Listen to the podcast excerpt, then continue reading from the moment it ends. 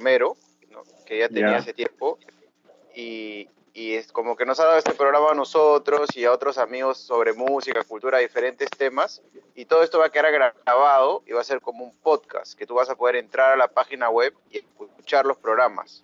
O sea, no solo va, va, a ser transmitido. Entonces, estamos haciendo 12 programas y que en todos estos programas hablar sobre la cultura, el desarrollo social de los afroperuanos y que hay que registrado como una biblioteca que tú puedes escuchar de ahí. Encontrar la historia y los testimonios de, diferentes personas como usted, como músicos que vamos a invitar, escritores. Entonces, está chévere hablar de estos temas, ¿no? Y que quede grabado para que la juventud pueda escuchar un poco y aprender de eso. Claro, y hoy, hoy en día, digamos, hoy en día me, me, ¿qué te digo? Estoy como docente universitario en la rama del, de educación por el arte, pues, ¿no? O sea, transmitir todos los conocimientos, digamos que de la vida, de la vida diaria, de la vida de los afros, de los afros, ¿no? Y, llegar a la conclusión, digamos, que, que el arte es un, es, es un, medio formador, ¿no? Es formativo, ¿no? Como toda disciplina del arte, eh, ¿qué te digo? Forma, es formativo. Entonces, eh, por ese lado, digamos, eh, el arte bases están en los valores.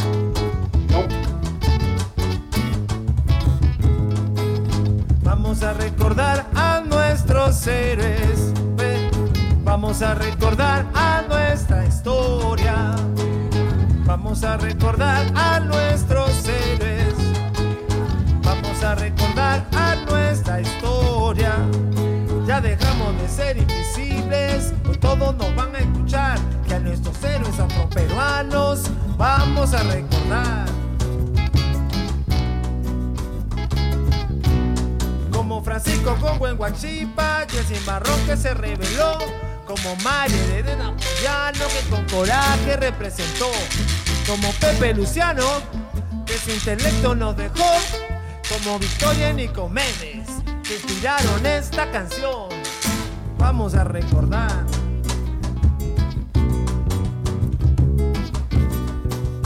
Vamos a recordar a nuestros héroes. Vamos a recordar a nuestra historia. Vamos a recordar a nuestros héroes. Vamos a recordar a nuestra historia. Vamos a enseñarle a nuestros hijos que hay que recordar a los ancestros, sabiendo de dónde vienes, sabes a dónde vas. Como el negro banda de saña que combatió al poder colonial y José Manuel Valdés, tratado médico en la facultad, como los usuarios de Junín que lucharon junto a Bolívar, Mete Medina y compañía, chambearon con Grau en sus días. Muy buenas noches. Arrancamos el programa de hoy con un gran invitado sorpresa que ya se viene. Pero primero, un poco de musiquita. Acá con mi hermano Chayo Chévez, el gran cantautor que nos ha traído de invitado su padre, que también es un gran danzante, profesor, gestor cultural. Así que se fue un programón. pero era sorpresa. Bueno, ¿y la primera canción cuál es entonces? La primera canción es una canción que lo vamos a poner a gozar. Era sorpresa, pues, pero la sorpresa ya la dejé. con Pancha Remolino, con Fiesta Negra. Así que todos listos que esta noche se pone bacán. Ahí estamos. casa de Pancha Remolino. Vamos, Pancha.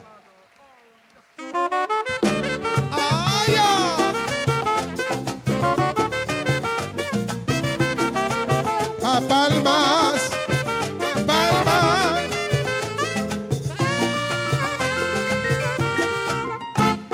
Anoche fue a jaranear donde pancha remolino y de tanto zapatear hoy tengo el cuerpo molido. Anoche fue a jaranear donde pancha remolino y de tanto zapatear hoy tengo el cuerpo molido. Que por mi madre que come tan suculento yo te lo juro, compadre, que esto sale bien de adentro. He bailado marineras, agua, nieve, y festejos. He movido las caderas sin pedir chepa los huesos. He bailado marineras, agua nieve, cien festejos, he movido las caderas sin pedir chepa los huesos. Iba a pancha, remolino y darme otro jarano. En ese blanco cuartito de su negro callejón. Iba a pancha, remolino y darme otro jarano. En ese blanco cuartito de su negro callejón. Arriba las palmas, vamos señores.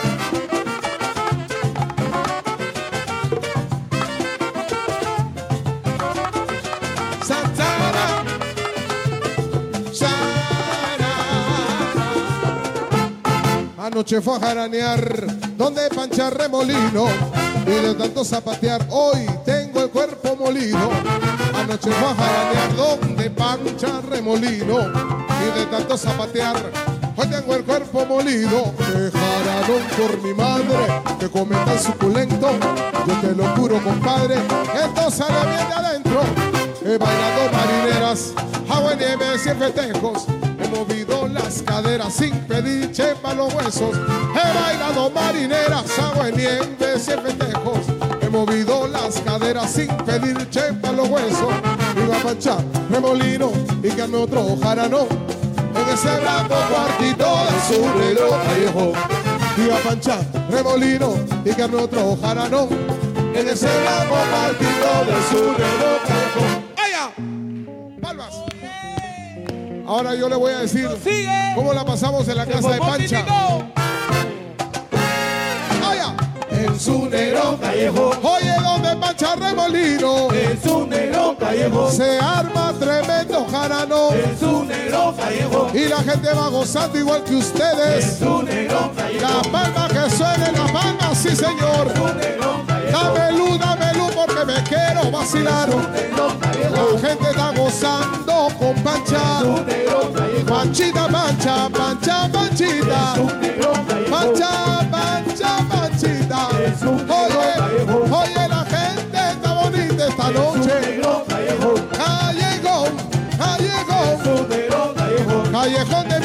mis recuerdos, callejón de mi niñez. Así suavecito, pan pancha. Oye, mira, Aldito, vamos a gozar. Ah, ah, Callejón, callejón, repitan el coro. callejón, Ay, callejón, repitan el coro. callejón, Repitan el coro. Callejón. Callejón, vamos a gozar. Con la gente de fiesta Callejón.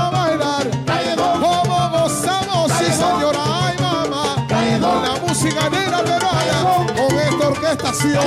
Ay, qué rico. Ay, Panchita.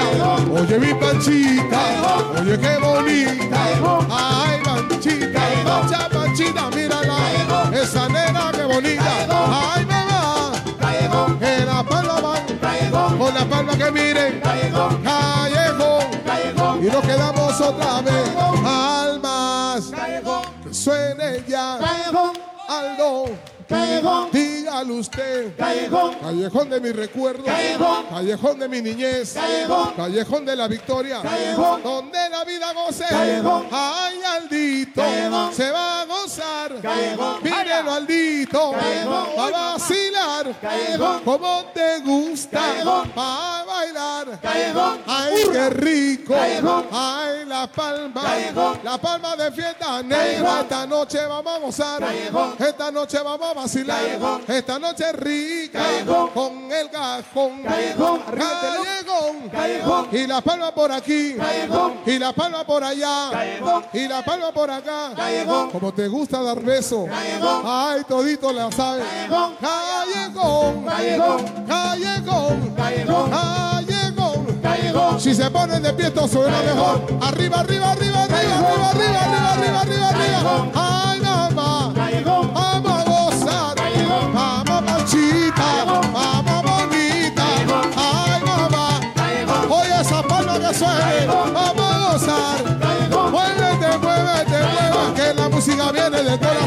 para ustedes, sí señor, para ustedes, señorita, para usted también, con todo de corazón, esta fiesta negra.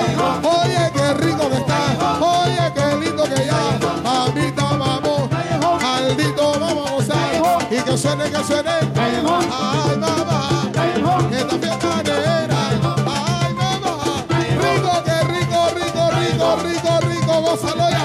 Ay, palmas, y la palma para aquí y la palma para allá, y la palma para aquí, y la palma para allá, y la palma para aquí, y la palma para allá, y la palma aquí, y la palma para allá, y la palma para aquí, y la palma para allá. Este fiesta negra, digan fiesta negra, digan fiesta negra, griten fiesta negra, fiesta negra, fiesta negra, fiesta negra, fiesta negra, fiesta negra, fiesta negra, fiesta negra, fiesta negra. Yo quiero escuchar fiesta negra, fiesta negra. Vamos a bailar fiesta negra, fiesta negra.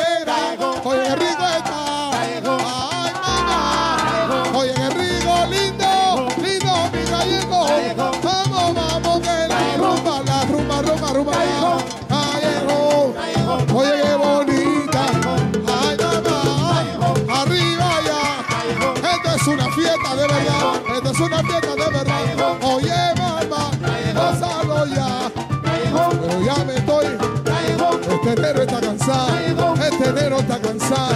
Este enero se quiere ir a descansar con Carlito. Con mi hijita bonita. Oye, mi negrita. Oye, la luz de mi vida. Los ojos de mí. Oye, de mi corazón. ¿A dónde estás? Bernardito Borja. Evelyn Ortiz. Evelyn Ortiz. Que se venga a pagar. Esta nena bonita. Esta nena bien rica. Ay,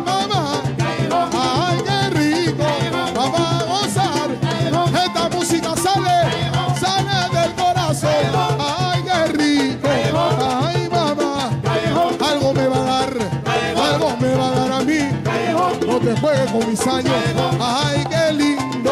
Ay, mamita. Ay, negrita, negrita, mamita. Ay, yo me voy, yo me voy. Oye, yo me voy. Yo me voy primito. Ay, ay, hamburguesa negra, hamburguesa negra, hamburguesa negra para ella, para esa negra. Hamburguesa negra, hamburguesa negra. Toditos, fiesta negra, fiesta negra. Y toditos dicen así, fiesta negra, fiesta negra, fiesta negra. mi gente, y está aquí gozando de esta canción, tremendo hit, Pacha Remolino, ¿ah? me, me trae recuerdos de, de aquellas fiestas, de aquellas jaranas familiares. Pero hoy día queremos saludar a, uno de mis primeros maestros, ¿ah? Hoy día es Día del Maestro, quiero, quiero presentar a uno de mis primeros maestros, eh, y que bueno, que, a veces me quedo corto en presentaciones, así que voy directo al grano. Vamos a presentar al señor Lucio Carlos Chévez. Eh, él es eh, folclorista, profesor, pero antes que todo es mi padre y, y bueno, mucho cariño, le damos la bienvenida aquí a nuestro programa número 4 de Cuatro. Afro. Un aplauso, Afro. por favor, aquí a Lucio, el Fada, el gran Fada, Carlos Chévez. Buenas noches, ¿cómo le va? Feliz día del maestro también. Maestro. Tengan ustedes muy buenas día. noches. Feliz día. Muy buenas noches, es un placer, digamos, poder estar con ustedes y poder compartir este, experiencias, ¿no? Entrar a una conversación, a un diálogo, de repente les resulte importante lo que pueda yo este, contarles. Sí, seguro que sí, seguro que sí. Este, bueno, eh, como, como te, te estarás dando cuenta aquí, lo que, lo que estamos tratando un poco es de, de darle, de darle voz a- a- a- a lo afro, a lo peruano, eh, darle voz, darle opinión a, a toda nuestra gente eh, Nuestra y, cultura, sazonar todas estas gente. conversaciones con, con música. Y, y como acá el que sabe de música es mi primo Ben, entonces vamos a invitar también a Ben a que se una a esta conversación. Black Joker. ¿Ah? Ben, ¿cómo te va? Yes, Estamos aquí en, e- en este programa que estamos súper contentos, cada vez toma más forma. Hoy día tenemos un súper invitado. Hoy día es el capítulo de Dacheves.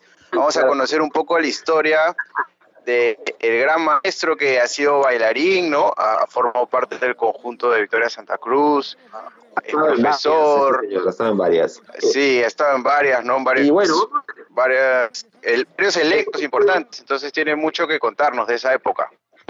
Sí, sí, sí. Vamos a, vamos a empezar con, con lo que tú, lo que hablábamos un poquito antes, eh, con respecto un poquito a tu, a tu, eh, a tu experiencia afroperuana, pues, este, papá. Bien, ¿Cómo, Bien, cómo, bueno. eh, cómo te sitúas? ¿Cómo, cómo ves, digamos, la situación actual eh, y cómo era en tu época? ¿Cómo, cómo lo veías? Bueno, la situación actual de los afroperuanos, bueno, yo la veo más fácil que los afroperuanos de mi época, ¿no? Así, más Sí. fácil. O sea, antes Sí, era más sí. difícil. Yo considero Ah. que ha sido más difícil. Madre. Disculpen que, Madre. disculpen que sea que sea directo, pero me parece que, hoy día ustedes la tienen más fácil. Estábamos hablando, me voy a situar en los años eh, 65, principio de los 70.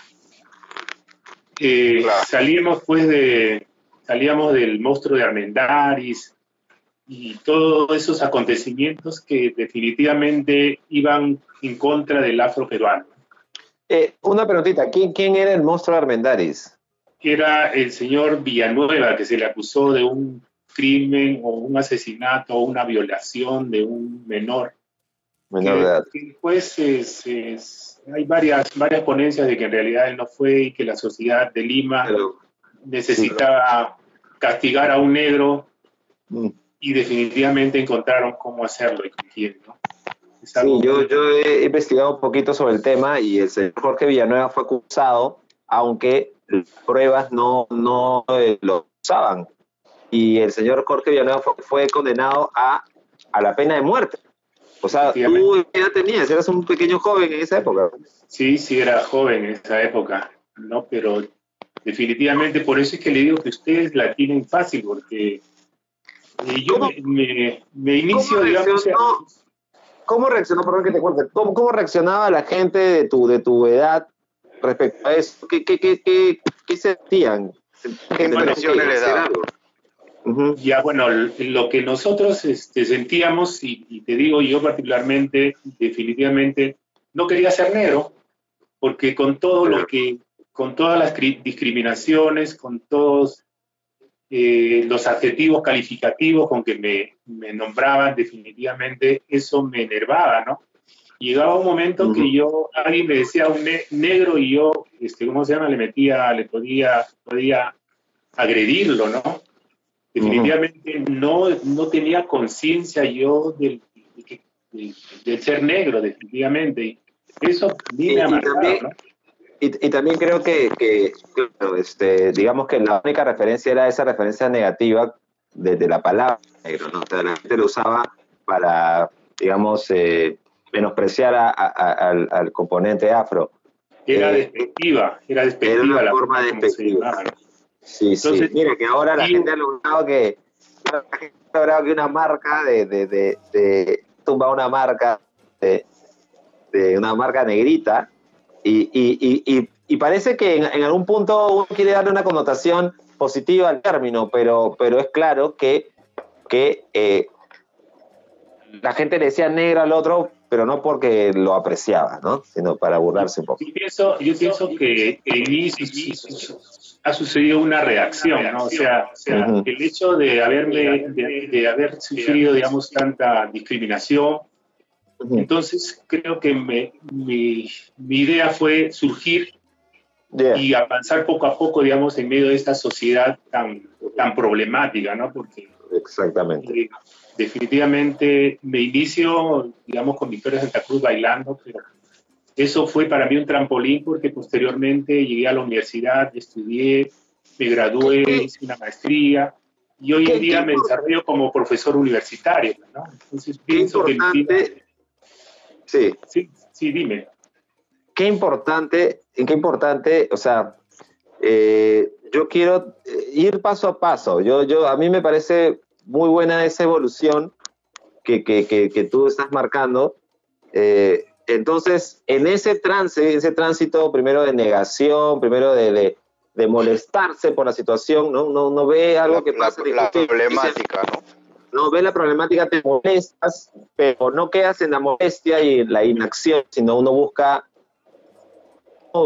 darle la vuelta a este asunto. Enfrentar, enfrentar el, problema. Exactamente, cómo enfrentar el problema. Entonces, qué, qué importante es la época esta del folclore y del arte, y de no solo del arte como entretenimiento, sino como una eh, aprendizaje, como un enseñar. Como, una herramienta. Puedo decirles, puedo decirles, disculpen la interrumpa, que digamos por esos años, por esos años nos juntamos un grupo de, de jóvenes negros que estaban, que estaban en la universidad. Y formamos la Asociación Cultural de la Juventud Negra Peruana. Sí, eh, la Asociación Cultural de la Juventud Negra Peruana.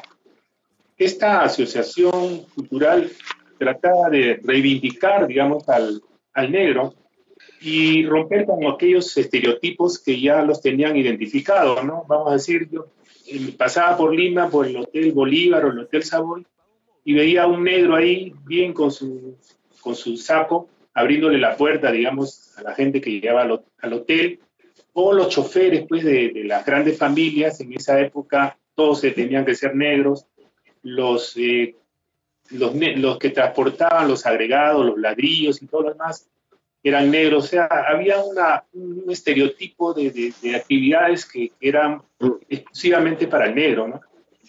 Y entonces había ahí es como, como que empieza la lucha y empieza el enfrentamiento, ¿no?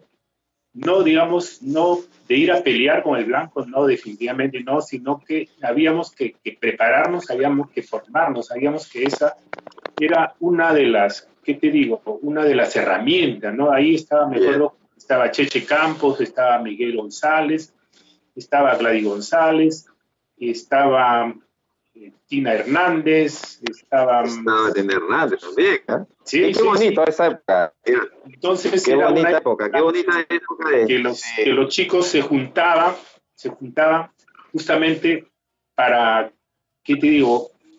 No, no encontrar, digamos, herramientas de ir a pelear, ¿no? sino que sabíamos que teníamos que hacer algo. Era una, una guerra intelectual, o sea, una respuesta que tenía que tener una formación no era una respuesta así directa como que vamos a pelear, sino vamos a formarnos, a crear algo, a generar algo, ¿no?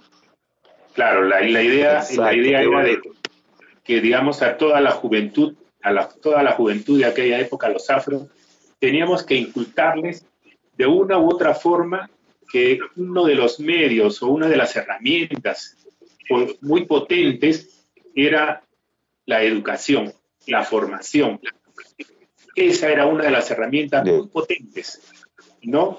Que con eso no diríamos que se nos iba a abrir las puertas, pero por lo menos íbamos a estar preparados. Claro, iban a estar ahí, ahí, ahí expectantes. Eh, qué, qué, qué, bonita, qué bonito. Eh, entonces, eh, digamos que el siguiente paso es un poco entonces formarte primero en, en, en la experiencia artística, eh, eh, primero en la experiencia artística con Victoria Santa Cruz en el Teatro de Danzas Negras. Eh, aquí, digamos, hiciste danza, hiciste teatro también. ¿Ambas cosas? Sí, bueno, sí. Conocer, conocer a Victoria Santa Cruz, fue, fue también un hecho muy importante en mi vida y como les decía hace un rato, nosotros estábamos, los, los, jóvenes negros no teníamos referentes. Pues. Y tuvimos, digo, ese grupo de jóvenes negros o afroperuanos que, que, tuvieron la oportunidad de estar con Victoria Santa Cruz. ¿Y qué te digo? Eh, les cambió el chip, les cambió el, eh, ¿qué te digo? Cambió el chip, ¿no? Les cambió el chip a todos, ese tipo de gente, ¿no? Porque ya no había la revancha, sino que era la formación. Victoria siempre dijo que la formación era importante para poder, digamos, enfrentar la vida, ¿no? Hidalgamente, levantando la cabeza. Y, y, ¿qué te digo? Haciéndonos ver, digamos, la importancia del elemento negro, digamos, en el Perú, ¿no? de, mostrarnos todas sus, sus, cualidades, sus potenciales y, parte de la historia nuestra en que el negro también había formado parte de, esa, de la historia nuestra, de la historia peruana, y que nosotros nos teníamos que sentir orgullosos de ser negros.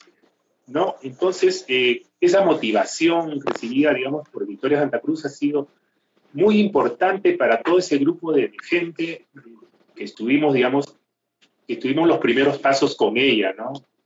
Y con ella, pues, este, hemos aprendido sobre la, sobre todo lo que ha sido eh, la danza, ¿no? La danza folclórica, la danza afroperuana, y las técnicas, digamos, que, uno debe aprender para poder ser un buen bailarín.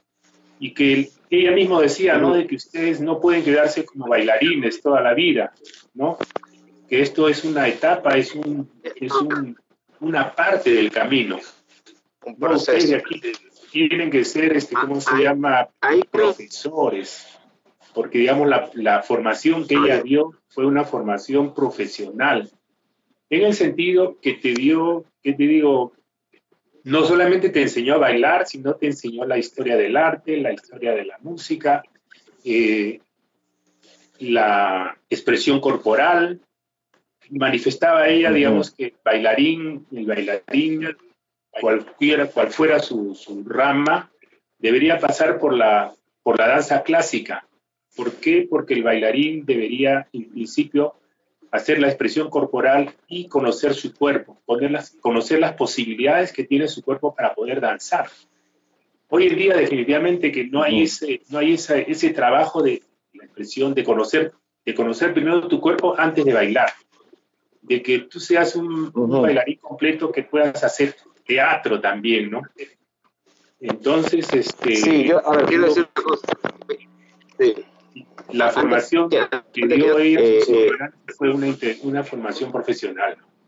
Una formación integral, digamos, ¿no? que tenía... Sí, para decir este concepto que me parece interesante, este, del trabajo de Victoria Santa Cruz, que yo lo veía como que era completo, ¿no? mental, físico y filosófico también. O sea, ¿por qué tú bailas? ¿Por qué tú sientes el ritmo? ¿Qué es el ritmo? Más allá de solo salir e interpretar una coreografía. Y ese trabajo me parece que fue súper interesante. Ella recurrió a la, a la conciencia. Digamos, ella, digamos, para, para empezar a hacer su, el montaje de las danzas, primero pues había, bueno, primero, como les decía, primero tenías que identificarte como negro. Paso uno botar todo, toda esa, todas esas mala, malas vibras que, tiene uno en la cabeza y sentirse negro y poder querer al negro. Paso uno. Capacitarte, digamos, Positivamente, ¿no? teoría musical. No estar en negación. Claro. Y ella pues venía, venía, venía de, de Francia, pues con todos los, todo el aprendizaje que había tenido en los años que había estado allá, ¿no? Entonces regresa acá con, acuérdense que antes de ella irse a, a Francia, ella tenía pues el, el, conjunto Cumanana con su hermano Rafael, ¿no? Entonces cuando ella sale becada, ella va a Francia y regresa y forma su, propio, su propia compañía de danza, ¿no? Pero ya con una nueva mentalidad. Muy bien. Por eso es que yo digo, yo hoy, hoy digamos, tengo la capacidad para poder decir que el folclore afroperuano para mí ha tenido dos, dos etapas, antes de Victoria y después de Victoria, ¿no? O con Victoria. Antes de Victoria, las, las danzas afroperuanas eh, no se investigaban bien para ponerlas en, ¿cómo se llama?, en el escenario, eran muy insípidas, muy incipientes, no tenían el trabajo corporal, eh, y eran líneas rectas, porque me acuerdo que tuve la oportunidad de ver un, ballet de danzas, creo que era el ballet de danzas de Pancho Fierro, del señor Lobatón, que lo vi en el Festival de, de Arequipa, Festidanzas de Arequipa en el año 71, y definitivamente eh, me quedé asombrado de ver cómo, cómo se bailaba antiguamente, ¿no? con Victoria Santa Cruz esto, esto cambia, hay un cambio, hay un proceso de cambio, ¿no? Pienso que ella es la que da, hace este, este proceso de cambio en cuanto a las danzas afroperuanas porque sus cambios se basan en la investigación, ¿no? O sea, no es un cambio que ella haga radicalmente, sino que el cambio se basa en, su las investigaciones que ella realiza, ¿no? Y que posteriormente pues son puestas en escena para, enriquecer nuestra, nuestra cultura, ¿no? Sí. Eh, bueno, Muy bien. digamos que entonces esta fue una época donde había muchos jóvenes afrodescendientes que querían o tenían esta mentalidad, como estábamos hablando también el otro día con Chayo, del ghetto, que es get out en inglés, o sea, salir de ahí. Como que ghetto viene de get out, o sea, querían salir de ahí porque también usted comentaba que, digamos, también su familia venía de, de Cañete, ¿no? De San Luis. Es. Entonces, vinieron de Cañete y luego estaban ahí en el barrio, pero querían salir. Por eso vinieron también, ¿no? Buscando, digamos, un progreso. Entonces, su generación se encuentra con las posibilidades de estudiar y, con, con, esto, esta evolución musical y cultural que trajo la historia y los hermanos Santa Cruz, y ahí se genera un cambio, ¿no? un clic. Claro, sí, sí, sí, pienso que, digamos, a partir de Santa Cruz, digamos, se, realiza este, este cambio, ¿no? Eh, sí, cuando tú, me, tú has mentado, digamos, has tocado, digamos, esta parte de la, de la formación y, y, quiero decirte que, digamos, eh, no todos los padres, digamos, eh, coincidían, digamos, en que los hijos estudiaran por aquella época. Interesante. Por eso, digamos, es que yo le digo que ustedes la, tienen, la han tenido fácil o la tienen fácil porque definitivamente los padres, o sea, nosotros ya nos dábamos cuenta que una de las formas de poder enfrentar la vida y poder enfrentar la sociedad era pues a través de la cultura, a través del estudio, ¿no? Y que deberíamos eh, ser algo para poder no, no ir a, pedirle, a suplicarle a papá gobierno que nos dé algo para nosotros, la comunidad negra, sino que nosotros mismos hacíamos ¿qué te digo? Valer nuestra... Eso es importante, es buenísimo. Nuestra, posición, nuestra formación, ¿no? Claro. O sea, no ir a pedirle a papá gobierno, queremos que nos den, queremos que nos hagan, sino es parte también de la, del trabajo que puede hacer, digamos, eh, personalmente, digo yo, hoy, hoy en día, digamos, eh, los afros, ¿no? O sea, no estar, digamos, esperando que alguien nos tienda la mano, ¿no? Sino que ver que, que, tu actitud es la que va a prevalecer, ¿no? Si tú vas a ser, ¿qué te digo? No tienes esa, esa actitud de poder salir adelante, definitivamente te vas a quedar en el gueto, como te decía, ¿no? Yo te decía, yo vivía en Surquillo, pero decía, no, yo de aquí de Surquillo tengo que salir. Y tengo que salir, y tengo que salir, y bueno, muchos compañeros míos, muchas promociones míos se quedaron en Surquillo, yo llego a Surquillo hoy día y todavía los encuentro, ¿no? Pero, digamos, salir de Surquillo no era salir de Surquillo nomás, sino salir de Surquillo y salir, pues, este, ¿cómo se llama? Buscar que, capacitarte, digamos, ¿no? Pienso que esa, esa, ahí está, radica el cambio que nosotros queremos, ¿no? había que superar bastantes eh, barreras. Sí, sí, sí, yo quiero eh, marcarte un puntito en base a todo ahí, eh, fue el hecho de eh, ¿no? hacer por uno mismo, por nosotros mismos. Eh, me parece eh, que, y de, y de hacerlo más fácil para la generación venidera. O sea, es algo que ahora que uno también es padre, por ejemplo, uno dice, bueno, yo quiero que mi hijo pase o, conozca lo que, lo que a mí me falta conocer o que tenga una mayor eh, mayores opciones ¿no? que las que uno ha podido tener, porque aún se, hay más, ¿no? O sea, imagínate de, tu generación a la mía y de la mía a la que viene, ¿no? uno puede ir más allá todavía. Y, entonces esa, ese deseo de, dejárselo más fácil para los que vienen, eh, o, en todo caso trabajar para que para los que vienen, es, es un punto muy, muy importante, eh, parece buenazo. Y también el hecho de eh, moverse siempre eh, en, el progreso, ¿no? Hacia el progreso. Eh, ahora, en esa evolución que viene este, ¿no? de, del campo al barrio, del barrio más adelante, eh, te llevó por, por digamos, eh, por varios países, toda esta época del folclore y, y Santa Cruz.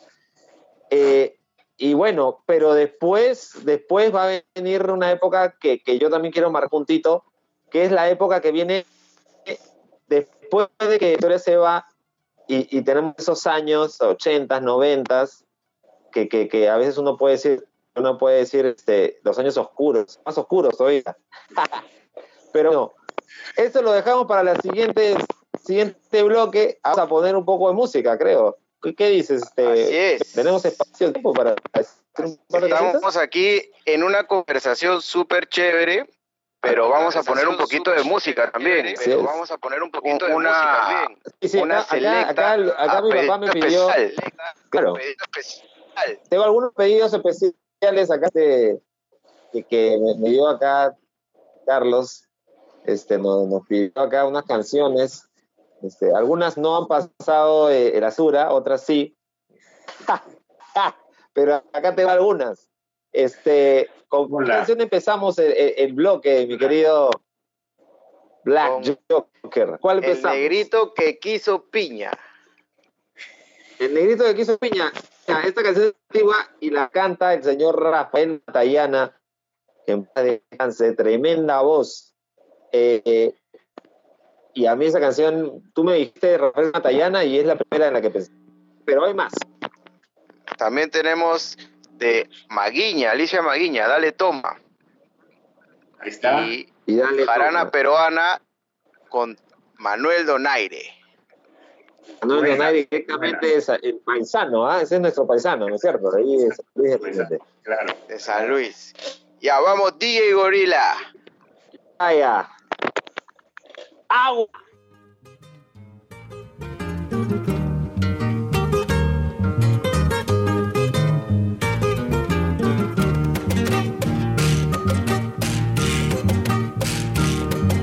negrito que quiso piña, la mulata que se la dio y le dijo toma moreno, la piña y el corazón.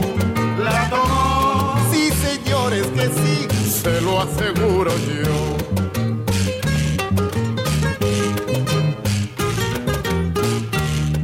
Y después de aquella noche que le dijo su merced, ay qué rico y qué sabroso qué sabroso que estuvo el café. Volvamos a tomar café que es maravilloso. Negrito, no hay nada mejor que un buen cafecito. Me dirán que sí, me dirán que no. Que el que quiera tomar cosa buena, tomar cosa buena, que tome café. Me dirán que sí, me dirán que el que quiera tomar cosa buena, tomar cosa buena. Que tome café. Sí, señor. Que tome café. Ay, caramba. Que tome café. Sí, señor. Que tome café.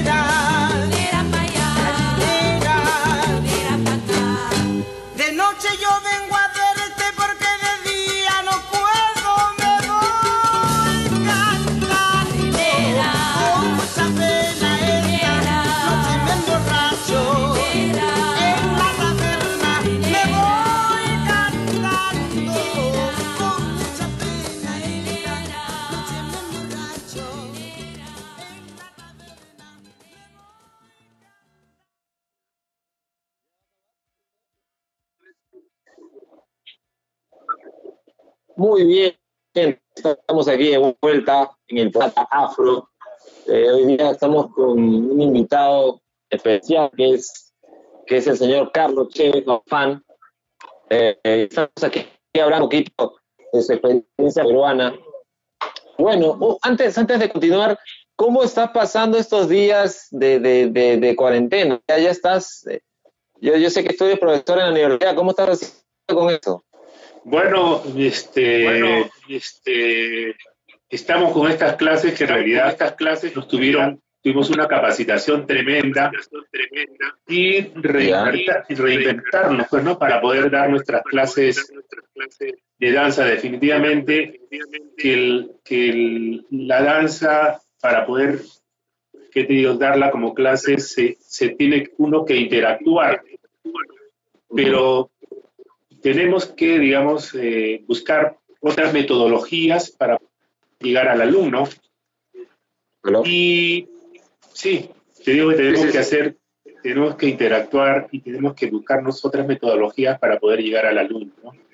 Eh, sobre todo la parte cognitiva, la historia de la danza y la historia de la danza y la danza en sí la ejecución de la danza en sí. Entonces, ¿cómo, no, cómo me he reinventado, no? O sea,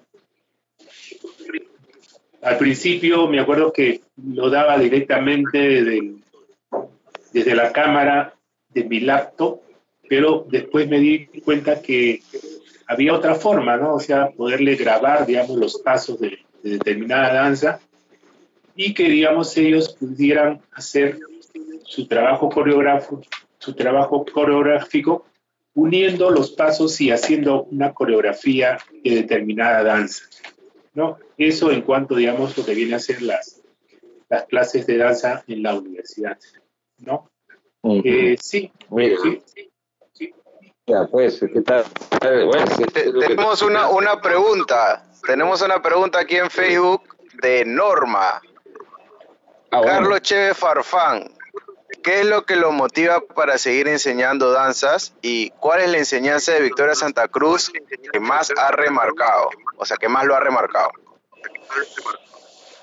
Bien, uh, empecemos por la... ¿Qué es lo que lo motiva? ¿Qué, es lo que me, ¿Qué, es lo que me, motiva? Digamos, bueno, definitivamente el hecho de haber, de haber aprendido con Victoria Santa Cruz y creo que fui uno de sus sus, sin temor a equivocarme, de repente uno de sus mejores alumnos, ¿no? En la cual, digamos, ella me dio condiciones y, tenía yo oportunidades de poder, digamos, llegar temprano y empezar a ensayar con ella antes que llegaran los demás, los demás chicos, ¿no? Eh, tuve un acercamiento con ella porque Victoria Santa Cruz, después que llegamos nosotros de Bogotá, año 1970 70, o 71, Victoria le dio de baja a todos los integrantes del, de Teatro y Danzas Negras del Perú y solamente rescató, vuelvo a decir, a Flavia Rosa Chévez, mi hermana Rosita Prada, Moisés Zambrano y el que habla, ¿no? Y en base a, estas cuatro personas Victoria comenzó a dar charlas demostrativas, eh, mesas redondas, explicando, digamos, el folclore nuestro en universidades, en colegios, en institutos. Y seguíamos trabajando con ella a pesar de que ya como teatro y danzas negras, pero no, no haciendo ya presentaciones grupales, sino solamente, como les digo, eran charlas demostrativas, ¿no? Y de ahí pues aparece la obra de teatro, ¿no?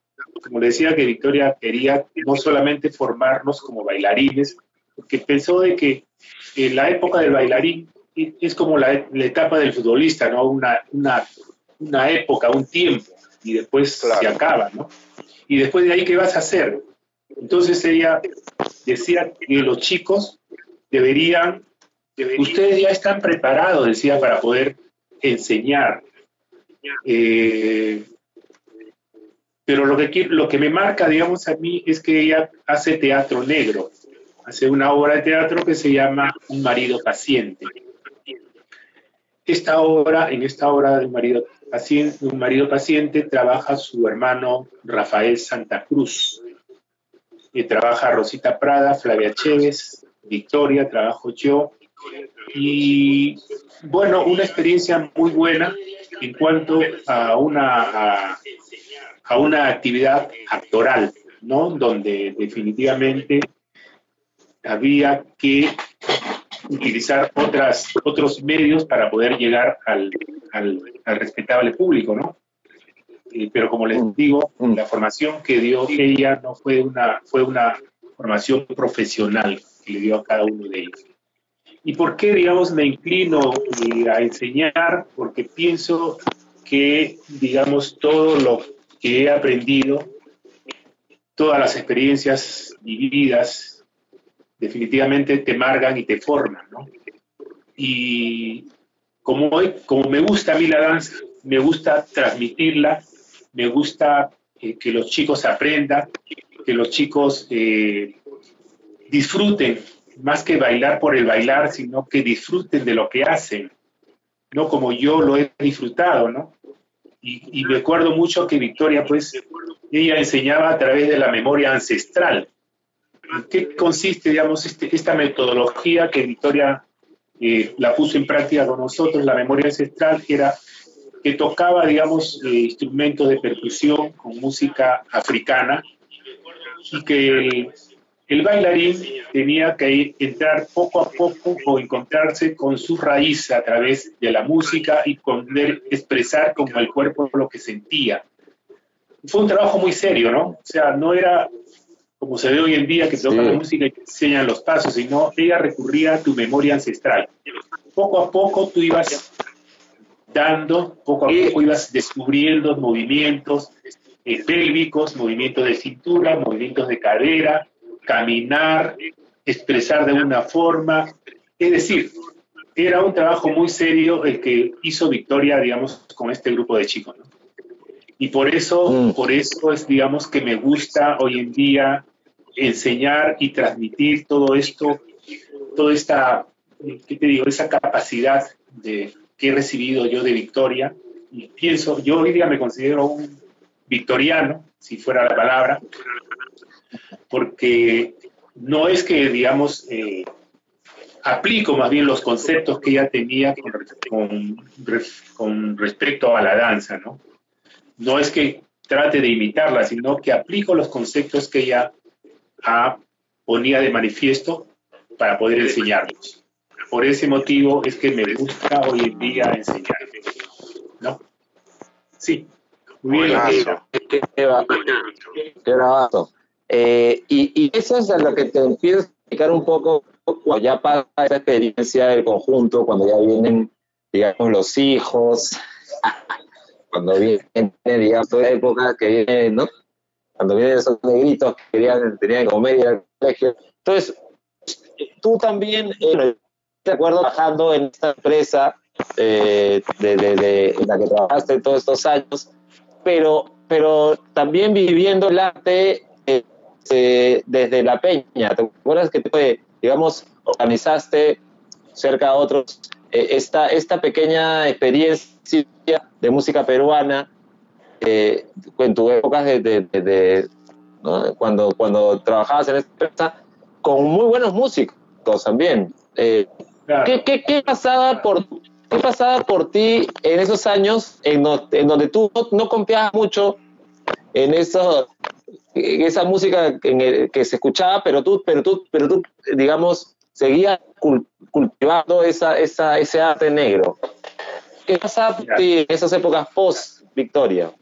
Mm, bueno, después del año 82 que se Victoria, y ya, bueno, dejo de bailar profesionalmente, estaba trabajando, pero tenía yo el bichito dentro de mí, o sea, no podía estar quieto. Entonces, en la empresa donde yo estaba trabajando, y con, hablé con las autoridades y me escucharon y le dije pues que una de las formas que podíamos sensibilizar a los trabajadores y que esto lo motivaría a ser mejores personas y mejores, mejores trabajadores era a través de esta disciplina que es el arte, que mientras ellos estuvieran contentos, disfrutando, digamos, de, de lo que ellos sabían hacer, íbamos a poder mejorar entonces se hace una convocatoria dentro de la empresa y se, bueno, tuve, tuve la oportunidad de, estar presente en esta convocatoria y pudimos eh,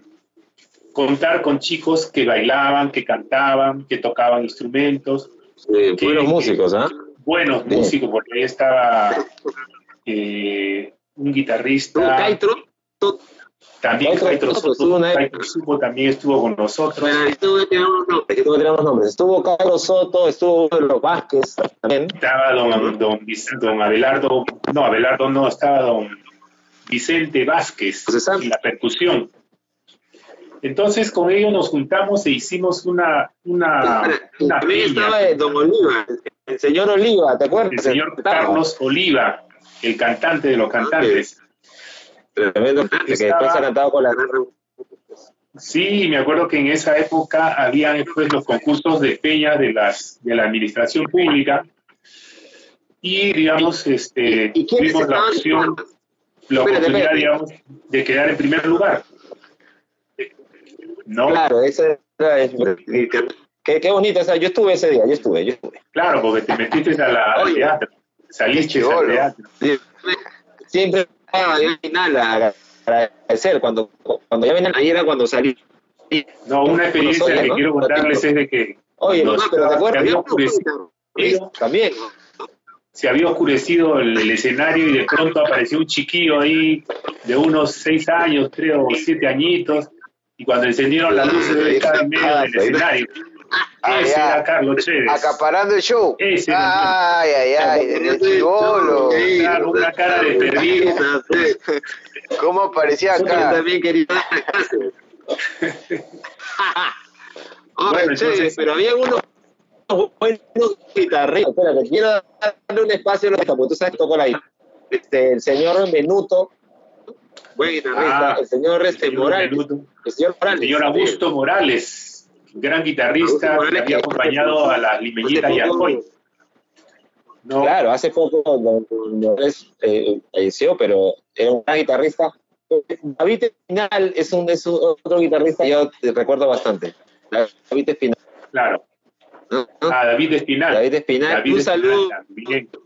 Un saludo, ojalá que nos trita este, mi amigo Avan Kings, Kings y, y, mi amigo Cristian allá en, allá en California Claro, David Espinal, sobrino del gran David Espinal. Claro, muy buen guitarrista, muy buen guitarrista, muy chévere. Bueno, qué buena época. Eh, ahora, digamos que, eh, ¿qué te, te, acuerdas de esa época cuando ya estamos hablando, entrando a los 2000, cuando pudimos ver a, Roberto Arguedas y, y pudimos ver a Roberto Arguedas y al Teatro del Milenio, a Lucho, a Lucho ¿Qué, ¿Qué, impresión te dio esa época de, de, de, del folclore? Ya, bueno, con sinceridad, con sinceridad, vi, vi algo que me, algo que me, que me emocionó.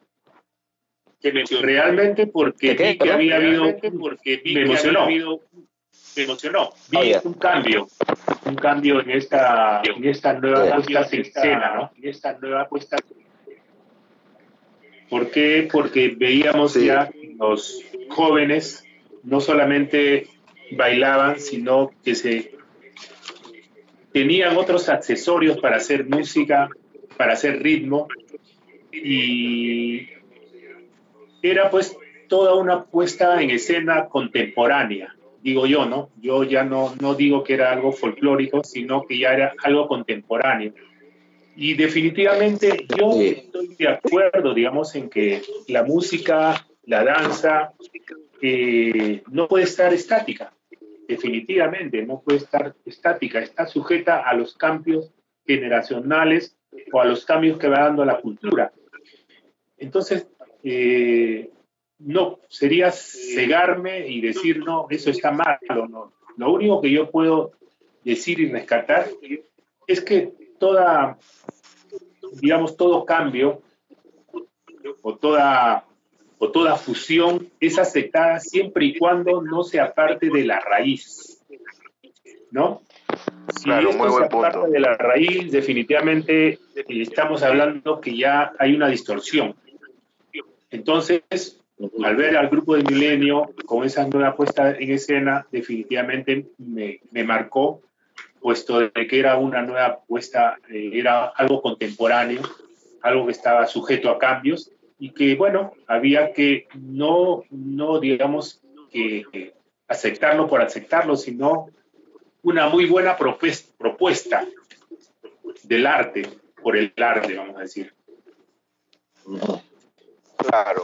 Qué, bonito. Y, digamos que esta, este tipo de propuestas igual son, son únicas, ¿no?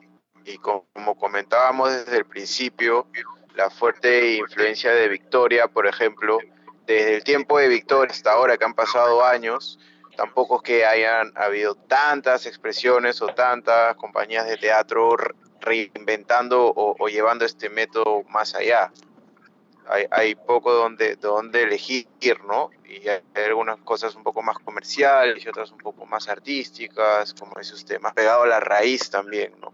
Pero no, no es que sea lo que, lo que puedo decirte, digamos que sí, digamos, han habido muchos cambios y, y puedo decirte, digamos, de que hay muchos, muchas personas que, que han estado en el inicio con Victoria Santa Cruz y que en el, en el tiempo se han ido, se han ido perdiendo porque eh, no han seguido, digamos, una, una investigación o se han perdido en lo comercial y se ha ido diluyendo, ¿no? O sea, puedo decirte que por ahí estuvo eh, Teresa, ah, estuvo Ronaldo Campos, que, que, fue en determinado momento el director de Perú Negro, tuvo Teresa Palomino, que tuvo el grupo de, la Municipalidad de Lima y un grupo, pero todos se, han ido diluyendo en el tiempo porque no, han, no se han disciplinado, si se, quiere, si se quiere decir, han hecho fusiones que en determinado momento esta fusión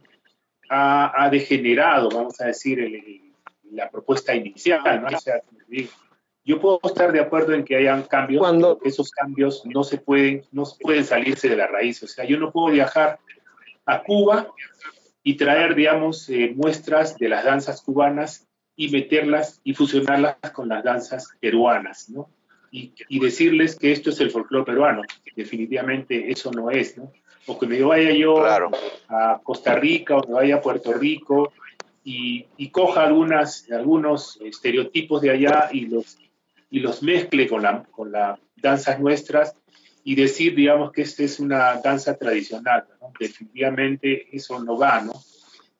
Yo he tenido la oportunidad de poder viajar a otros países y empaparme, digamos, en Cuba o empaparme en, Colombia, cómo es el folclore. Y, y, de pronto llego aquí al Perú y veo que hay una agrupación que hace una fusión de aquellos pasos con, esos, con los pasos nuestros y saca, digamos, un nuevo festejo, o saca un nuevo alcatraz, o saca una nueva zamacueca, con estereotipos que no son, pues, ¿no? Ese, ese movimiento de falda, digamos, que hoy en día lo practican muchas, muchas agrupaciones, ese movimiento de falda viene pues de Cuba, ¿no? Y entonces eh, se, ha, se, ha, se ha metido en lo que viene a ser las danzas eh, costeña nuestra, ¿no? Claro, hay bastante influencia cubana también en, los instrumentos de, percusión, el bongo, la campana, la conga, ¿no? En, los toques y en las danzas. Claro que sí, claro. Eh, ahora, pero, pero hay un punto que un punto que no es menos, que no es, que no es, que no es poco, ¿no? Que, que, que, que, me quiero un poco que se aclare, que es todo de la comercialidad, ¿no? O sea, tú me hablas de que la comercialidad un poco, eso está en contra, en detrimento de, de, nosotros como expresión, ¿no? O sea, de la expresión. La, comercialidad, como que, eh, un poco que, eh, explícame eso de la comercialidad, ¿no me... Va, va un poco en contra de la raíz, ¿no? La raíz. Eh, sí, ese punto, porque... La comercialidad viene, viene, ¿cómo se llama? De esta forma. Yo empresario, yo empresario, necesito un grupo de danzas afroperuanas. Entonces, yo director del grupo voy y le, le presento mi propuesta. Y el empresario me va a decir, mira, ¿sabes qué? Este, las chicas están muy bien, muy bonitas, puedes maquillarlas más.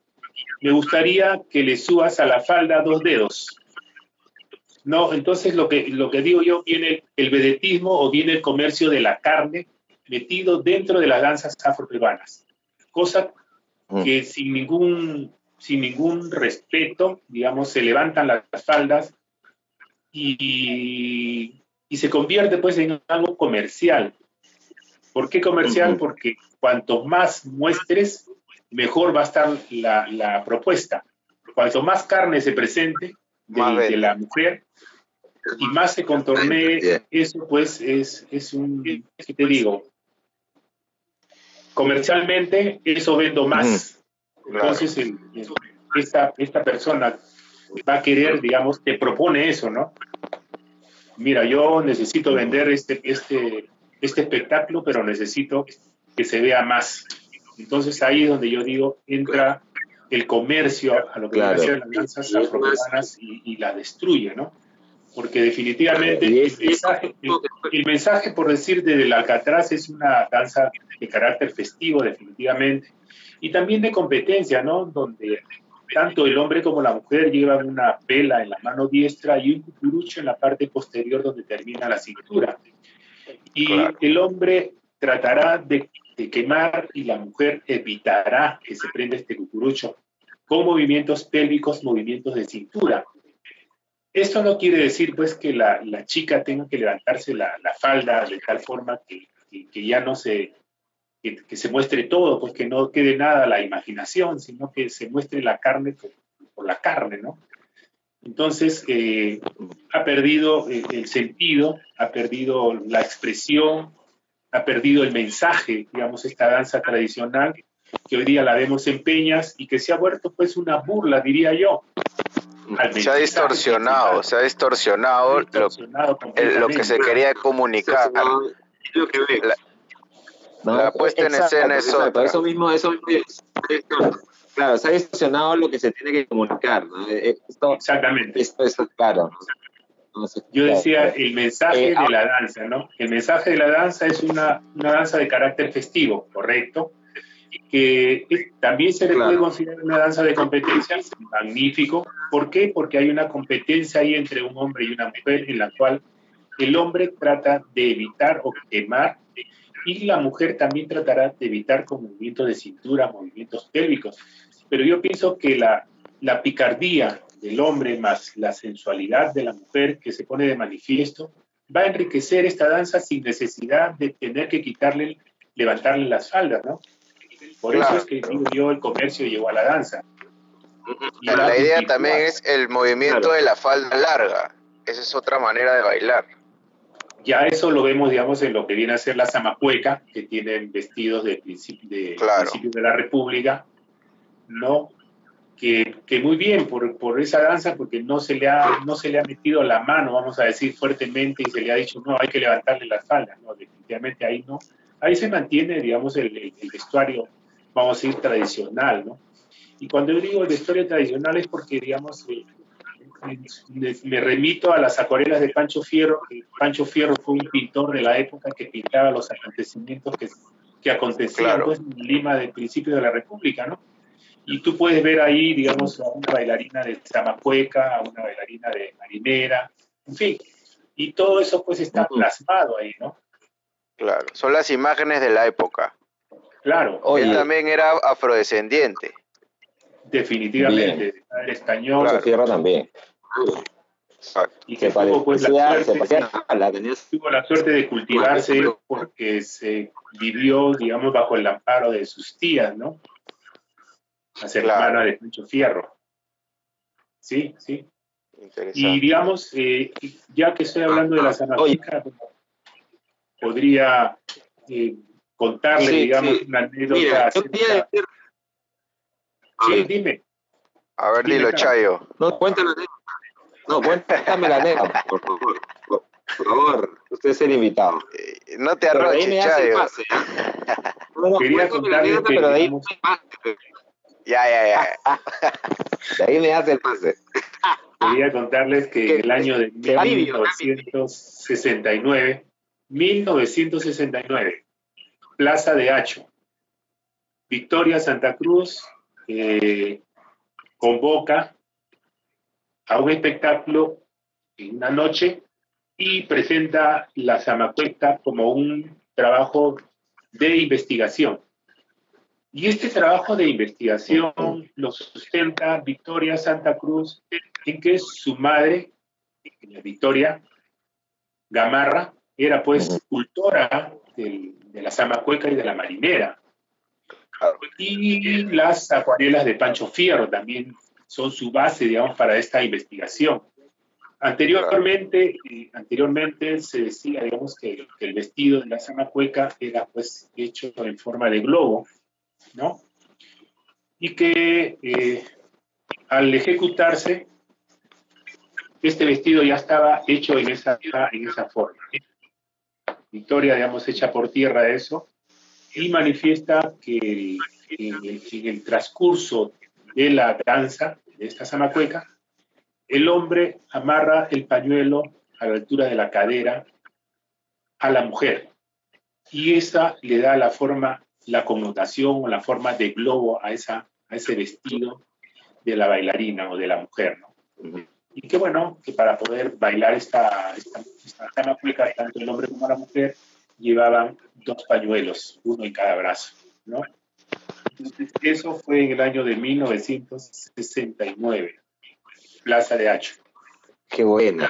Súper interesante. Todo, el trabajo que hacía Victoria para, para poder reconstruir todos estos, estos bailes tradicionales. Todo, todo nuestro pasado reconstruir, digamos, nuestra historia y reconstruir nuestra cultura. Claro, nuestra identidad también. Sí es. yo quiero decir, ahora, quiero decir una... A ver. Oh, termina, termina, y de ahí vengo yo. No, no, hablen ustedes más bien. a ver, Chayo, dime. También vamos a hablar un poco de, de, tu trabajo en, en el reggae. Eh, quiero ir un toque, quiero ir un toque a, estamos hablando eh, con, mucho cariño sobre el tema de danzario, pero eh, digamos, yo quiero también, digamos, hacer que, nos detengamos también así en, digamos, la, los mensajes de la música, los mensajes de las canciones. y en ese mensaje, digamos, la, la juventud actual está redescubriendo, está redescubriendo a Victoria Santa Cruz. Yo, yo eh, estoy, bueno, veo jóvenes que son, digo, 10, 15, 20 que yo, y están redescubriendo y, conociendo por primera vez a Victoria Santa Cruz en este tiempo 2020, o sea, chicos que han nacido prácticamente en el siglo XXI, ¿no? Entonces, eh, entonces, eh, hay algunas canciones que están aflorando y una de ellas es esta canción Hay que barrer. Hay que barrer, una canción que, que en lo personal a mí me, siempre me marcó y, y, reversioné en algún momento, pero ustedes tenían una, digamos que canción significado para, para toda la gente de tu promoción, papá. Bueno, yo lo único, lo único a, músicos como tú gracias a músicos como, tú, digamos, que han podido sacar del baúl, digamos, este, canciones como baúl, digamos, este, Hay que barrer, como eh, Hay que barrer, la Zamacueca. Que basta ya, ¿te acuerdas de esa canción? Basta ya. Claro, basta ya. Ese es el de la obra de los gallinazos. Y que le has dado pues una nueva, nuevo, lo has actualizado, diría yo, ¿no? Lo has actualizado con la música que, le gusta a la juventud. Y eso, digamos, eh, transmite y hace que se pueda conocer a personajes que, que, son parte de nuestra historia, que son parte de nuestra cultura y que aparecen pues este, en, en, el anonimato o que no se los conoce o que se les tiene en la refrigeradora, ¿no? Y pienso que personas como tú, que, hacen ese tipo de trabajos, ese tipo de, difusiones, eh, que mantienen, digamos, la letra, pero le, lo actualizan, lo, lo, vuelven contemporáneo y que es asequible, digamos, a la juventud que está viviendo, digamos, otra época, ¿no? Porque si yo le pongo, digamos, eh, de repente eh, el barrer en, ritmo en su ritmo original, definitivamente a nadie le va a gustar ni le van a prestar mucha atención. Pero ese barrer que, que, muy bien este puesto lo tienes tú, digamos, tiene, tiene, incluso tiene un mensaje, ¿no? Yo en determinado momento, en determinado momento decía yo que Victoria también fue una luchadora social por, por, las letras de sus composiciones, ¿no? Hay, el, digamos, el Me gritaron negra, el, el barrer la injusticia de la tierra, barrer la violencia, o el Yayota Kansa que dice, basta ya de pensar eh, si, tú te, si tú te ganas la vida luchando. En fin, son, son eh, letras de, de, canciones que, que, tienen un mensaje más allá de la canción, más allá de la, la música, ¿no? Sino que hay un mensaje ahí. Un mensaje consciente. que te lo está diciendo al oído, ¿no? Que si tú eres observador, yo siempre digo que, que la persona deberíamos estar pendiente de lo que va a costado de nosotros para poder observar, digamos, el, mundo que nos rodea y poder sacar conclusiones, ¿no? Entonces, definitivamente, vuelvo a, decir que el trabajo, personas como tú, Carlos, que estás difundiendo, digamos, eh, música de los años 70, vamos a decir, de los años 60, 60 y tanto, y la estás actualizando. Me parece muy bien. ¿no? Bueno, muchas gracias por ese cherry. De verdad que hacemos un trabajo que, sí, este año, sí, sí, eh, estamos tratando de revalorar un poco el mensaje que nos han, nos han, legado ustedes, ¿no? la relación que viene antes, y pensando, como tú dices, en ponérsela más fácil a, los que vienen detrás. Eh, bueno, pero ahora vamos a poner algo de música, entonces, ya hablamos bastante, vamos a poner algo de música. Eh, y vamos otra vez a preguntarle aquí a mi DJ favorito, ¿ah? Black Joker, ah. a mi MC favorito, ¿qué, ¿qué, hemos puesto aquí en este momento del programa para sazonar esta conversación? acá hemos puesto un poco de festejo. Festejo. Vamos a levantar, así vamos a poner a la gente a, gozar un poco. Vamos a poner a Lucila Campos con un ah, poco ahí. ahí. Mira, esa canción. Mira, que toda la gente, esta, esta para toda mi gente chincha que, que todavía está esperando que el gobierno, ¿ah? hace, hace, hace bastante tiempo hubo un terremoto ahí, todavía estamos viviendo eso. ¿ah? Entonces esta canción se llama San Antonio, viste que mi casa cayendo. ¿Y cuál venía después? ¿Cuál Después viene Afro Perú, una nueva sesión en vivo, la canción Carimba, con Alfredo Valiente ahí en la voz y toda la comitiva Afro Perú. Qué buena, qué buena. Buena. Y para cerrar el bloque, acá, mi estimado Chayo Chévez en la voz con la Renken a barrer de Victoria Santa Cruz en red. Ahí vamos a hablar un poco más de eso. Que se venga la música DJ Gorila Blanco.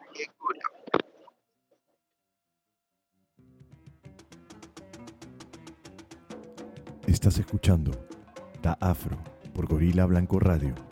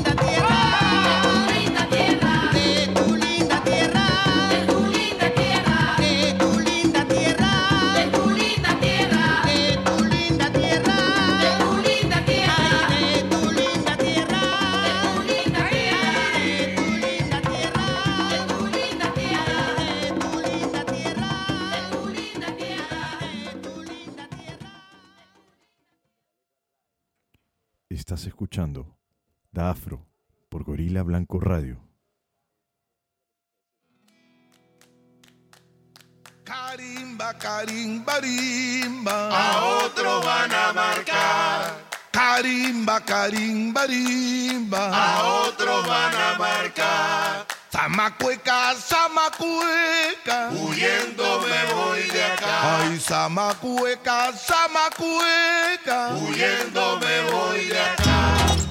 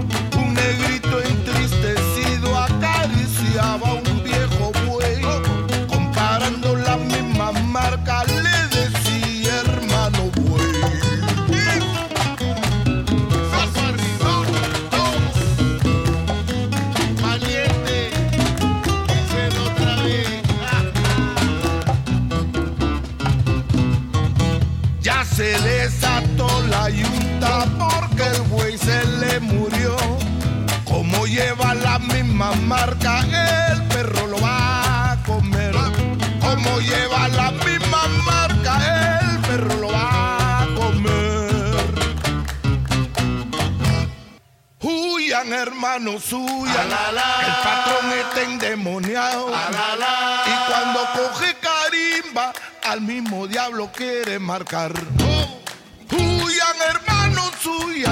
El patrón está endemoniado. Y cuando coge carimba, al mismo diablo quiere marcar. Carimba, carimba, rimba. A otro van a marcar. Ay, pero carimba, carimba, rimba.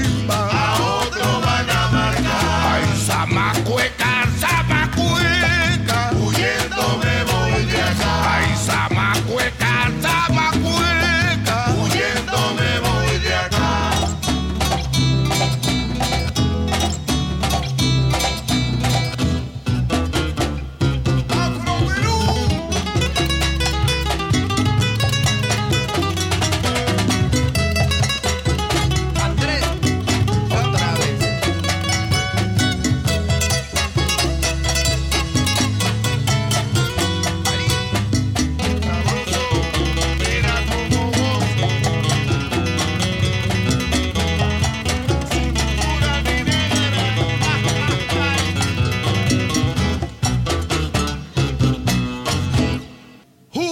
hermano suyo.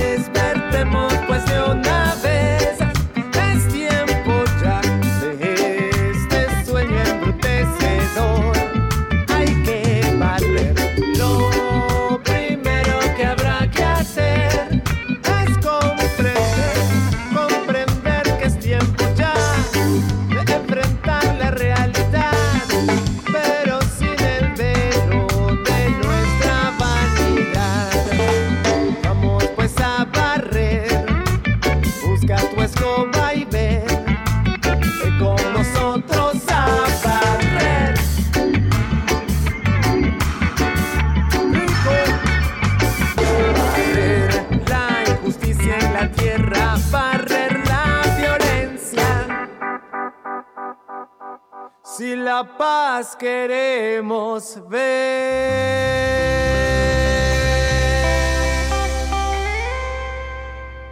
Aprendamos a barrer.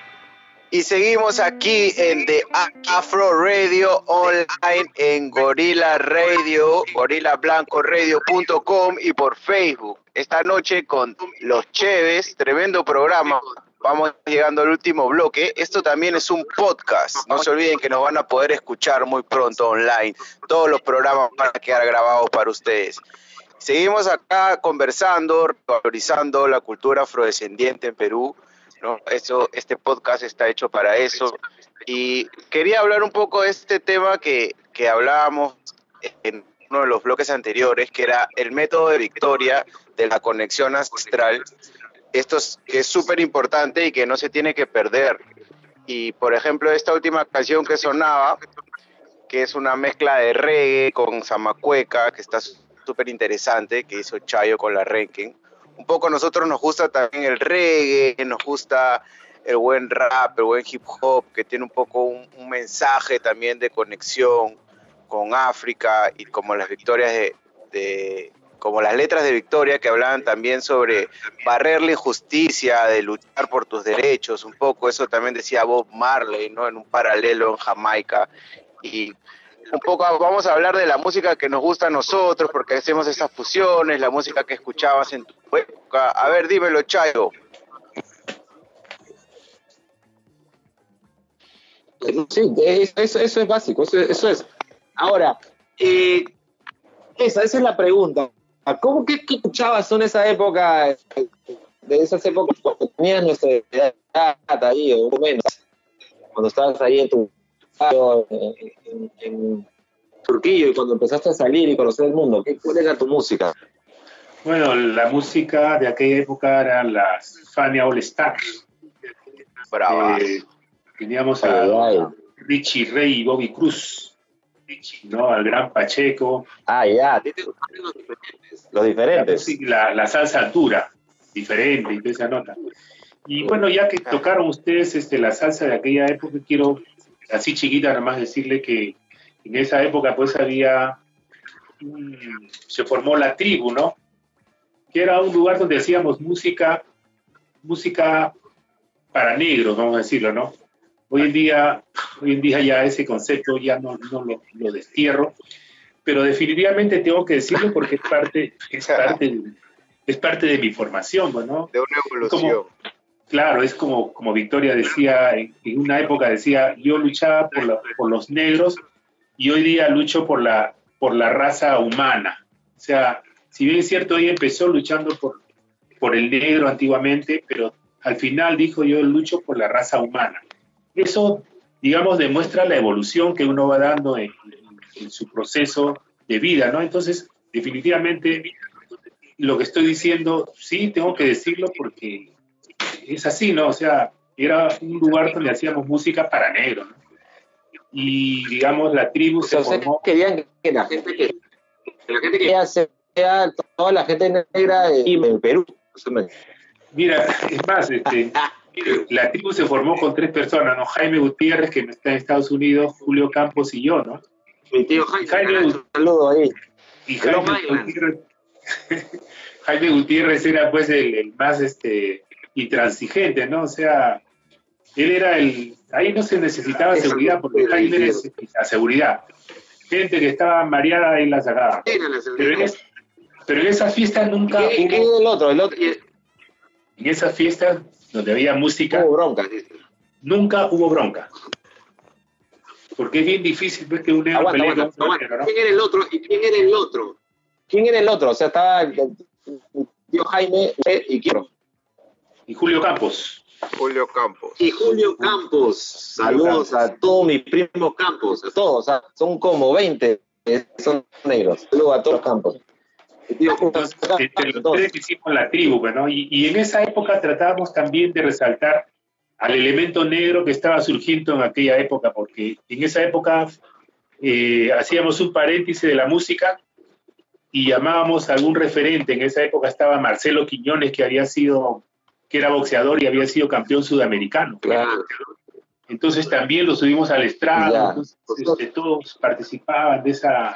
Oye, a mí me encanta, oye, claro, pero a mí me encanta eso, eso de quizar a la gente que estaba haciendo algo importante, visibilizarlo, ¿no? O sea, eh, ya, ya en un programa, oye, eh, un ratito, ya vamos a decir a la gente de todos mis programas profesionales, ¿ya? también, esa gente que canta espíritu, yo sé que ahorita ya no se trata un poco de, de, de encarar de esa forma, pero me encanta que ustedes querían visibilizar al elemento, como tú dices, al elemento negro.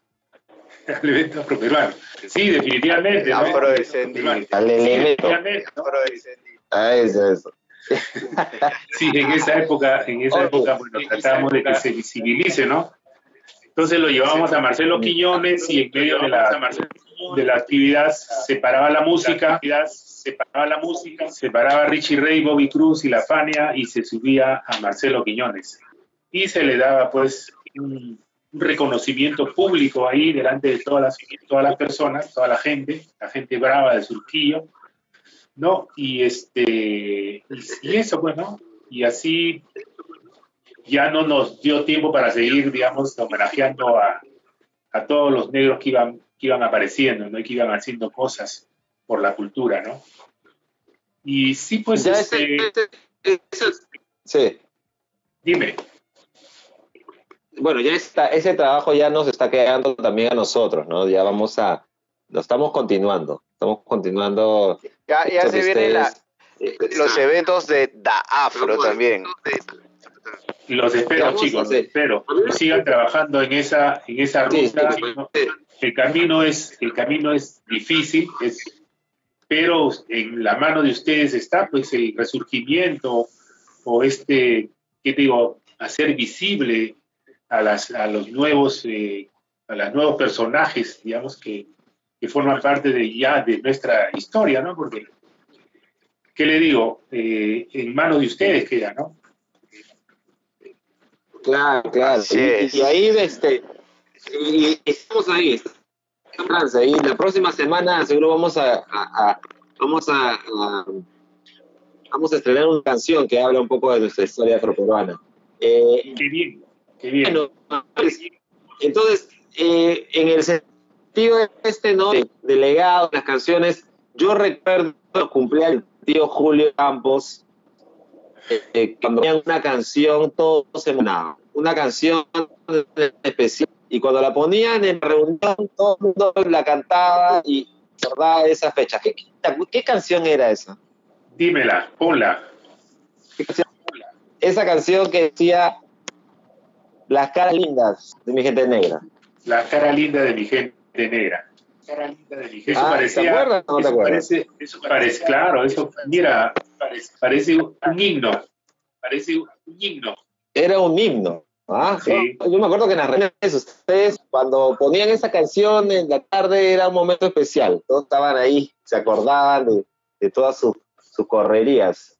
Y, y, y, qué bueno, qué bueno, qué bueno. Eso, eso a nosotros lo, los venimos después, inspiró bastante, nos inspiró bastante eh, eh, todo ese trabajo, bastante eh, el trabajo de Eche Campos, con, con, todos nosotros hablándonos de nuestro negrerío, el trabajo que ustedes han hecho. Bueno, entonces, pero estamos en el siglo XX y entonces, ¿cómo, perdón, en el siglo XX, el siglo XX ¿cuáles son los desafíos? Sí, sí, el siglo XX, no, me, me equivoqué ahí, estamos en el siglo XXI, en el año 20. Pero entonces... Eso sí, 2020. Eh, ¿Qué desafíos... 2020. Eh, sí es. ¿Qué desafíos tenemos en, ese, en ese tiempo como, como afroperuanos en este siglo XXI? ¿Cómo, la ves tú? ¿Qué, qué nos aconsejarías a, a, nosotros, ¿no? los, los, claro, los, los que venimos claro. después?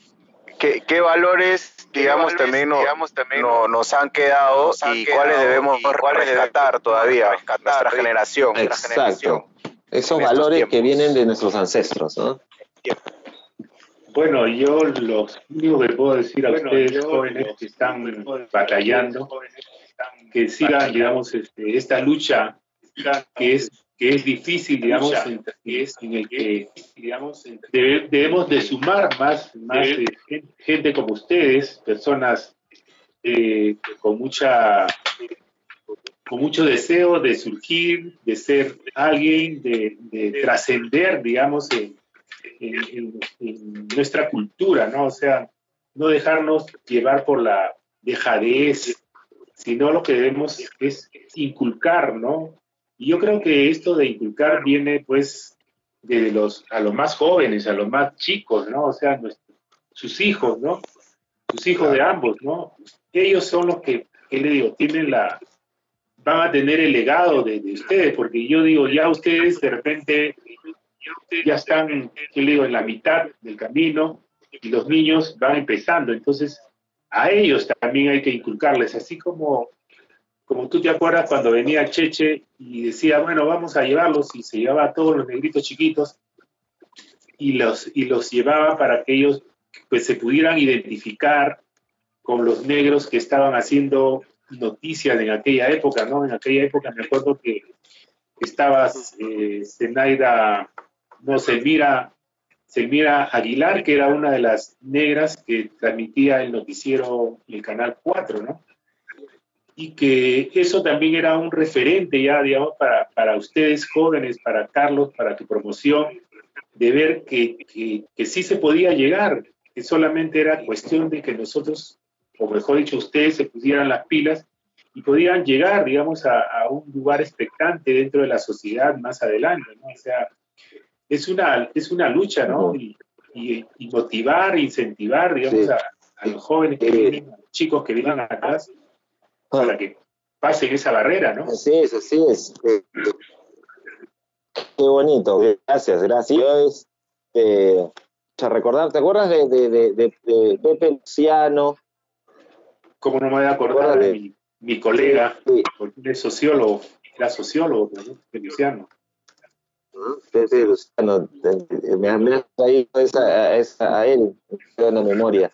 Bueno, qué, qué chévere, qué chévere. Este, oye, podemos, ojalá que puedan aquí, yo veo que el DJ y el otro están ahí coordinando, ojalá que podamos mandar esa canción para el final. Este, ya está, ya está, ya, ya se viene. Eh, Vamos, ¿cómo es? Nos vamos bueno, entonces, bueno, vamos a, vamos a, ya nos vamos, nos vamos ahí, nos vamos yendo. Ha sido una gran conversación, nos han quedado cosas por hablar, ¿ah? Nos han quedado cosas por hablar. Sí. Este, Así un programa. Vamos una hora y cuarenta minutos y nos quedan cosas por conversar todavía.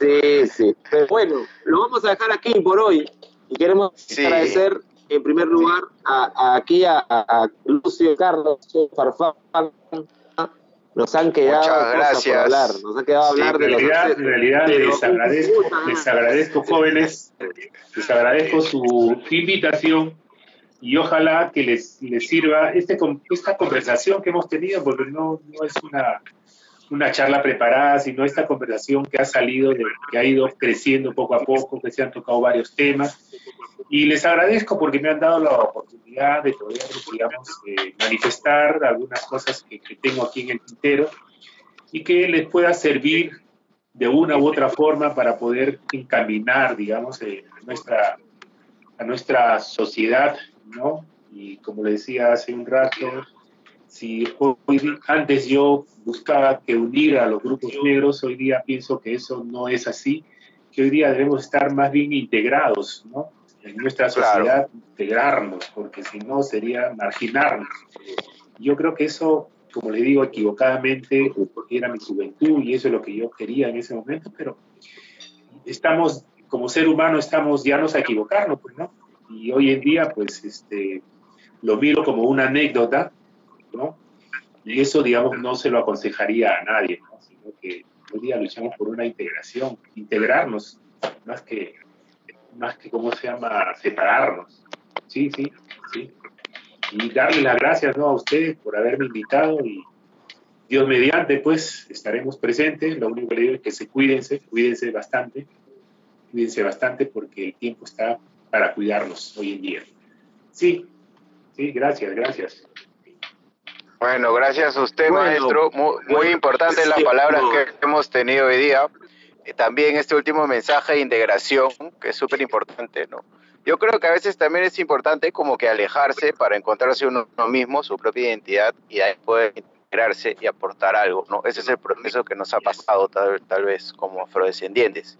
Estamos en el momento ya 2020, momento de globalización, es el momento de integrarse no solo al Perú, sino al mundo como peruanos y como afrodescendientes con todo lo que podemos aportar. Eh, quería agradecerle, ¿no? Como usted nos ha agradecido, en verdad, porque ha sido un súper programa, bravazo.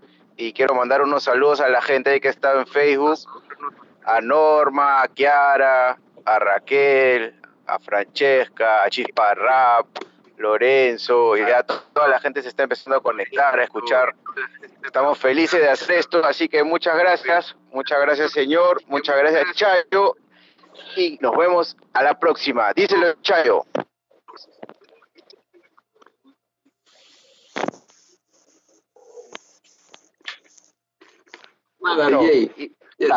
Chayo, ¿estás ahí? ¿Aló? Acá estoy, acá estoy. bueno. bueno, qué bien, salió, ¿ah? Es que, es que, ya, ¿no? Ya, ya,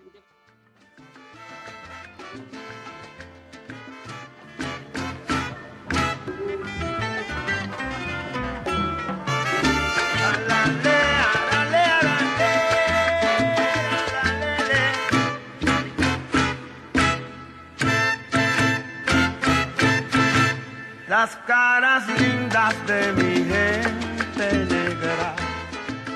Esto fue Da Afro por Gorila Blanco Radio. Que cuando pasa frente a mí se alegra de su negrura todo el corazón. Las caras lindas de mi raza prieta tienen de llanto, de pena y dolor. Son las verdades que la vida reta, pero que llevan dentro mucho amor. Somos la melaza que ríe, la melaza que llora que ama